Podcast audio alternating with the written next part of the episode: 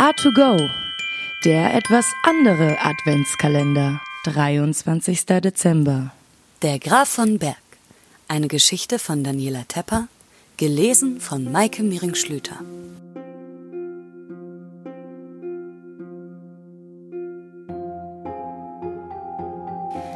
Es ist so schön, nachts mit Arthur im Wald unterwegs zu sein, denkt Nika und stapft neben ihrem Geisterfreund durch den knöchelhohen Schnee. Vor zwei Tagen hat es angefangen zu schneien und der Wupperwald ist dadurch noch ein bisschen stiller und besonderer geworden. Der Vollmond gießt sein silbernes Licht über die weißen Baumwipfel. Es ist fast so hell wie tagsüber. Nika hüpft auf und ab und ruft, Edge, Arthur, guck mal, was ich kann. der Schnee unter den Sohlen ihrer dicken Winterstiefeln knirscht laut. Ich mache Schneemusik. Und wie zur Bestätigung reiben sich die weißen Eiskristalle noch eifriger aneinander und haben zusammen mit Nika einen großartigen Spaß am lauten Schneemusik machen. Arthur rollt mit den Augen, um Nika einen Gefallen zu tun. Ja, ja. Menschsein ist schon toll. Lacht er ihr ins Gesicht, das vor lauter Eifer und Winterkälte ganz rosig schimmert, Ja, man kann Schnee knirschen lassen. Ruft Nika. Man kann Schneebälle nach Gespenstern werfen. Gesagt, getan. Nützt nur leider nicht viel, denn der Schneeball fliegt einfach so durch Arthur hindurch, Hey, das kitzelt. kichert er. Man kann sich einfach auf den Boden werfen und sowas Tolles hier tun. Und Nika lässt sich nach hinten in den hohen Neuschnee plumpsen und bewegt Arme und Beine. Juhu, ich bin ein Schneeengel. Guck mal, jetzt bin ich mindestens so weiß wie du, Arthur. Nika quietscht laut vor Vergnügen, als Arthur ihr mit einer schnellen Geisterpirouette feine Schneeflöckchen ins Gesicht wirbelt. Aber das Allerbeste kommt ja noch. Man kann zu Weihnachten Geschenke auspacken. Es sind tatsächlich nur noch ein paar Tage. Und auch wenn Nika Arthur ganz schön oft darum beneidet, was er so alles als Gespenst tun kann, was sie nicht hinbekommt, mindestens in dieser Hinsicht findet es Nika richtig toll, ein Mensch aus Fleisch und Blut zu sein. Denn so kann sie die Geschenke wenigstens richtig anfassen und schütteln und damit spielen. Und es plumpst einem nicht alles ständig durch die durchsichtigen Hände. Arthur tut Nika in dem Moment sogar ein bisschen leid. Sie überlegt angestrengt. Hm. Weil ihr auf die Schnelle aber nichts Passendes einfällt, will sie ihn gerade fragen, was er sich von ihr zu Weihnachten wünscht, mit dem er auch was anfangen kann. Da wird der Schnee direkt vor ihn in Kaskaden heftig aufgewirbelt. Hunde bellen und Nika und Arthur werden von lautem Pferdegetrappel aufgeschreckt. Dort ist er! Da vorn! Ruft eine dunkle, raue Stimme in die kalte Winternacht. Hinterher! Los! Hinterher! Gleich haben wir ihn! Eine wilde Jagdgesellschaft prescht an ihnen vorüber. Die Männer sind einem mächtigen Hirschbock auf den Fersen. Das Schnaufen der Pferde, das Bellen der Hunde, das Rufen der Stimmen. Nika ist plötzlich hellwach. Denn du wirst es kaum glauben. Allesamt sind Geister. Die ganze wilde Jagd. Arthur. Ach so, das habe ich dir ja noch gar nicht erzählt. Manchmal kann Nika nämlich fliegen, in echt. Also, das funktioniert so. Sie schließt ganz fest die Augen, ganz fest, stellt sich sehr, sehr genau vor, wie sich Fliegen anfühlt. Dafür braucht man eine Menge Fantasie, aber die hast du sicher auch. Dann strengt sich Nika richtig doll an, geht in die Knie und stößt sich vom Boden ab. Und was soll ich dir sagen? Es funktioniert. Seltsamerweise allerdings nur nachts. Und nur dann, wenn Arthur bei ihr ist. Mal schauen, ob das heute Nacht auch klappt. Nika schließt also die Augen, stößt sich fest vom schneebedeckten Waldboden ab und fliegt. Arthur lacht leise vor sich hin. Na dann, nichts wie hinterher. Die sind schnell. Und Arthur und Nika fliegen durch die Winternacht. Immer dem Schnaufen der Pferde, dem Gebell der Hunde und den Rufen der Jäger hinterher.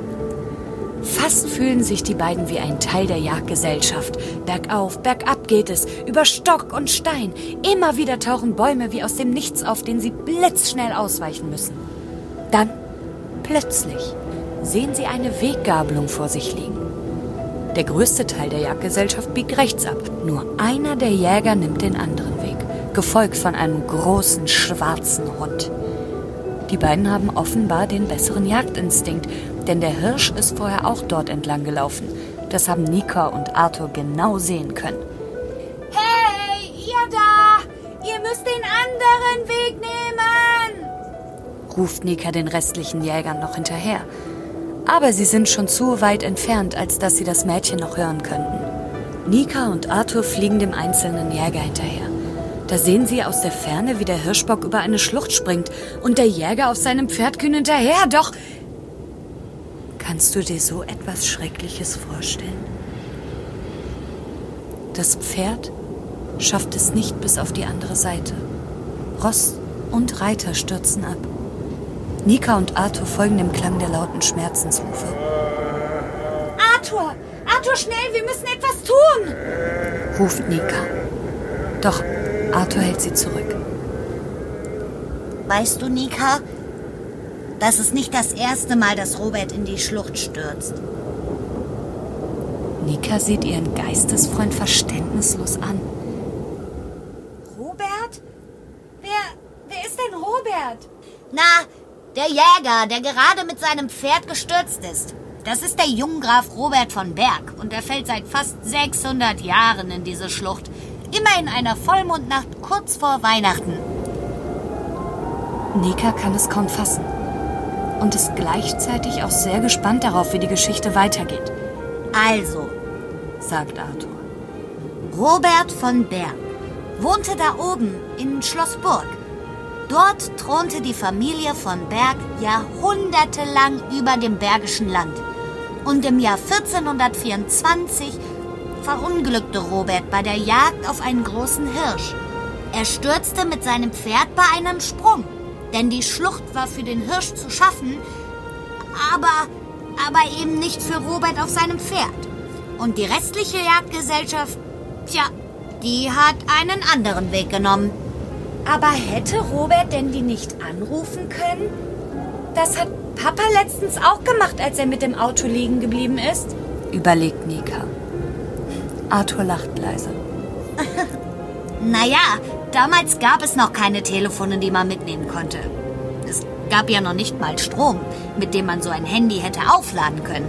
Das Einzige, was die Jäger damals dabei hatten, um sich miteinander verständigen zu können, das waren Jagdhörner. Und schon hörte Nika aus der Ferne die Hörner erklingen. Allerdings waren das die Instrumente der restlichen Jagdgesellschaft und die Klänge entfernten sich und wurden immer leiser. Von Robert kein Ton, außer leisen Wehklagen. Er, er kann nicht auf sich aufmerksam machen, sagte Nika verzweifelt. Da hörte sie ein leises Jauen. Der Hund. Natürlich. Er steht am Rand der Schlucht und schaut hinunter zu seinem verunglückten Herrn. Psst, mach dir keine Sorgen. Pass auf, was er nun macht, flüstert Arthur Nika zu. Und in diesem Moment rennt der gute Geist des treuen Hundes los, als würde es um sein eigenes Leben gehen. Er rennt und rennt und rennt, um die anderen Jäger auf den verwundeten Robert aufmerksam zu machen. Und es gelingt ihm. Er bellt so lange und so laut, dass die gesamte Gesellschaft kehrt macht, denn die Jäger haben den Junggrafen Robert schon vermisst und sich Sorgen gemacht. Schließlich finden sie ihn in der Schlucht. Und mit vereinten Kräften können sie den Verletzten bergen. Auch das Pferd kann gerettet werden. Arthur erzählt, wie es damals im Winter 1424 weiterging. Beide, Robert und sein Pferd, wurden vorsichtig abtransportiert und nach Schloss Burg gebracht.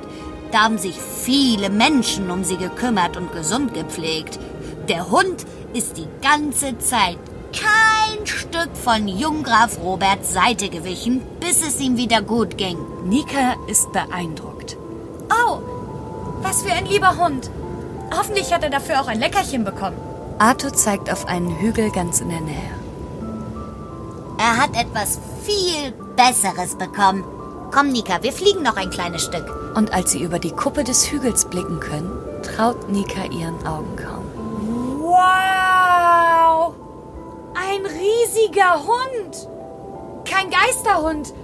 Einer aus Stein, ruft sie aus. Genau, das ist ein Denkmal. Robert hat seinem Hund zum Dank ein Denkmal gesetzt. Das steht nun hier seit langer, langer Zeit, um daran zu erinnern, wer dem Grafen von Berg das Leben gerettet hat, so ganz kurz vor Weihnachten. Das ist ein schönes Weihnachtsgeschenk, denkt Nika. Wenn man einen so treuen Freund hat, der richtig gut auf einen aufpasst. Ich weiß. Ich weiß, was ich dir zu Weihnachten schenke. Ich passe einfach immer gut auf dich auf. Und dann gibt Nika ihrem Geisterfreund Arthur einen dicken Menschenmädchenkuss auf die unsichtbare Wange.